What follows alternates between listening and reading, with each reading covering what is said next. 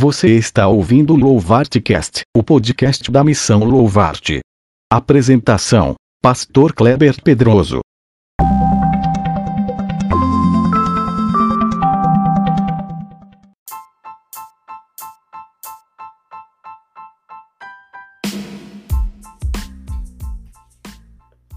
Saudações, guerreiro de fé, meu irmão, minha irmã. Sejam bem-vindos a mais um episódio do Louvarte Cast, o podcast da missão Louvarte. Aqui é o pastor Kleber mais uma vez com vocês. Muito obrigado pela audiência, muito obrigado por acompanharem este trabalho feito com humildade, com temeridade, com empenho e afinco. Esta forma que eu encontrei para pregar a palavra de Deus durante esse período de isolamento social.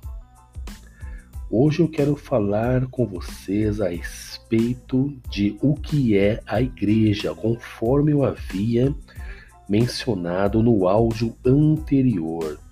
Será que você sabe realmente o que é a igreja? Eu disse no áudio passado que igreja somos nós, cada um de nós. A palavra igreja aparece pela primeira vez na Bíblia, no Novo Testamento, no livro de Mateus, capítulo 16, no versículo 17. Eu quero ler com vocês aqui a partir do versículo 13, uma passagem que é conhecida como a Confissão de Pedro. Acompanhe comigo Mateus 16, 13 ao 17. Chegando Jesus à região de Cesareia de Filipe, perguntou aos seus discípulos: Quem os outros dizem que o filho do homem é? Eles responderam: Alguns dizem que é João Batista, outros Elias, e ainda outros Jeremias ou um dos profetas. E vocês? perguntou ele. Quem vocês dizem que eu sou? Simão Pedro respondeu: Tu és o Cristo, o Filho do Deus vivo. Respondeu Jesus: Feliz é você, Simão, filho de Jonas porque isto não lhe foi revelado por carne ou sangue, mas por meu Pai que está nos céus. E eu lhe digo que você é Pedro, e sobre esta pedra edificarei a minha igreja, e as portas do Hades não poderão vencê-la. Eu lhe darei as chaves do reino dos céus. O que você ligar na terra terá sido ligado nos céus, e o que você desligar na terra terá sido desligado nos céus.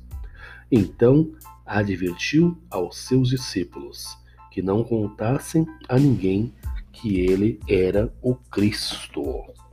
Amém. Amém. Essa é a primeira passagem de toda a Bíblia em que a palavra igreja é mencionada não existe igreja, não existe esse termo no Antigo Testamento. Os judeus se reuniam no templo e ali sacrificavam, ali ouviam o sacerdote e ali cultuavam a Deus.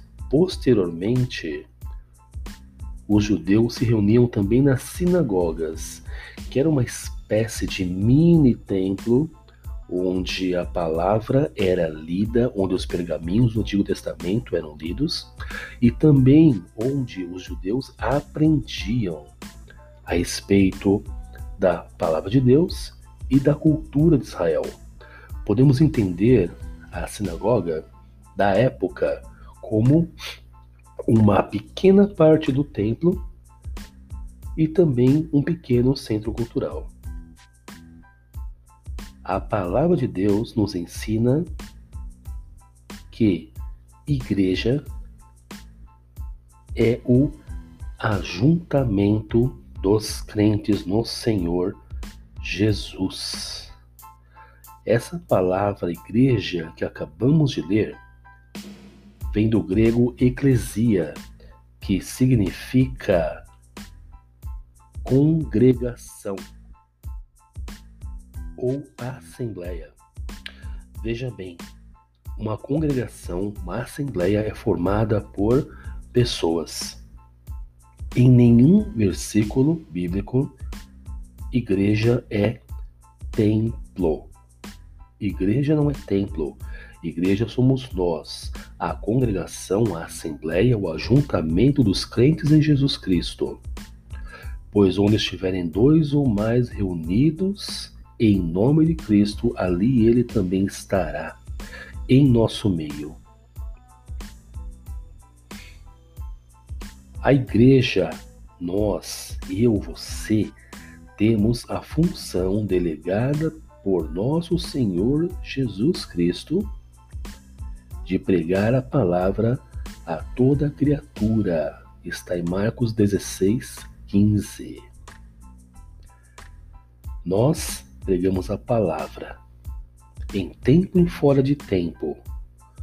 Nós admoestamos, repreendemos, exortamos com longanimidade e ensino. 2 Timóteo 4, 2. Nós, igreja, nós nos reunimos para aperfeiçoamento dos santos, para a obra do ministério e para a edificação do corpo de Cristo. Efésios 4, 2. E quem é o corpo de Cristo? 1 Coríntios 12, 13. Pois em um só Espírito fomos todos nós batizados em um só corpo, quer judeus, quer gregos, quer escravos, quer livres, e a todos nós foi dado de beber de um só Espírito. Eu, você, seu irmão, sua irmã, seu pastor, o diácono, o apóstolo, o bispo, nós somos corpo de Cristo. Nós, igreja, quando Cristo voltar para buscar a sua igreja, Cristo não levará templo, não levará pedra, não levará construção. Cristo levará a nós, eu e você. A igreja como templo, ela surgiu depois de mais de 300 anos após a morte do Senhor Jesus Cristo, na época do imperador Constantino, que se converteu ao Evangelho e financiou a construção dos primeiros templos cristãos, que eram obras suntuosas, magníficas, baseadas nos templos romanos que haviam sido desde muito tempo antes construídos e consagrados aos deuses romanos.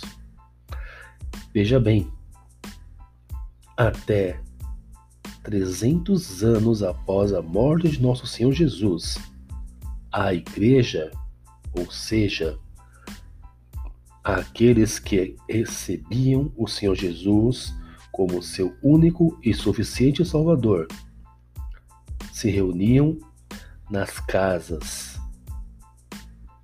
E a igreja era aquele ajuntamento de pessoas, aquela assembleia de pessoas. Não havia ali a noção de igreja como templo. Isso surgiu somente 300 anos após a morte de nosso Senhor Jesus. Quando, no livro de Hebreus, nós lemos que nós não devemos abandonar a nossa congregação,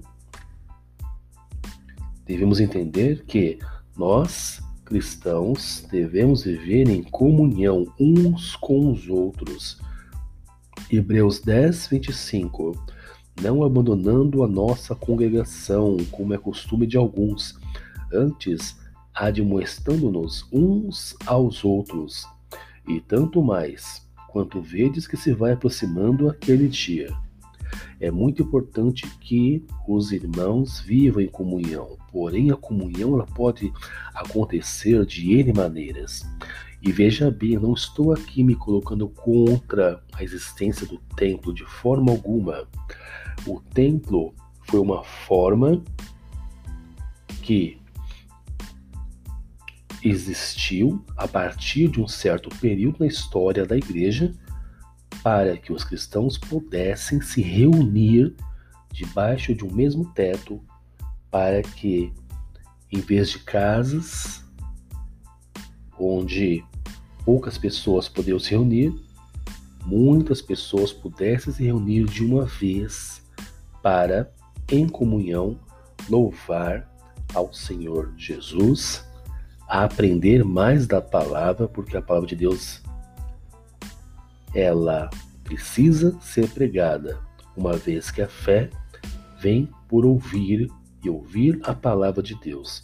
Eu não estou me colocando de forma alguma contra a existência do templo. Eu, como pastor, jamais poderia me colocar contra a existência e a necessidade contemporânea do templo para que nós possamos nos congregar. Mas estou deixando apenas claro, nesse pequeno e breve estudo, que igreja, corpo de Cristo, somos nós cada um de nós, eu e você. Muito obrigado pelo seu tempo, pela sua paciência. Que Deus abençoe ricamente a sua vida e nós nos encontraremos no próximo podcast.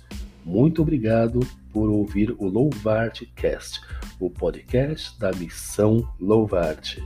Pastor Kleber se despede. Deus abençoe ricamente a sua vida mais uma vez. Amém.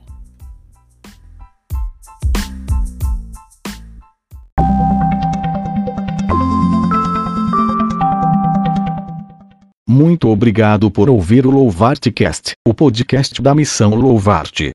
Abençoe a todos que você conhece e compartilhe esta mensagem. Que Deus abençoe ricamente a sua vida.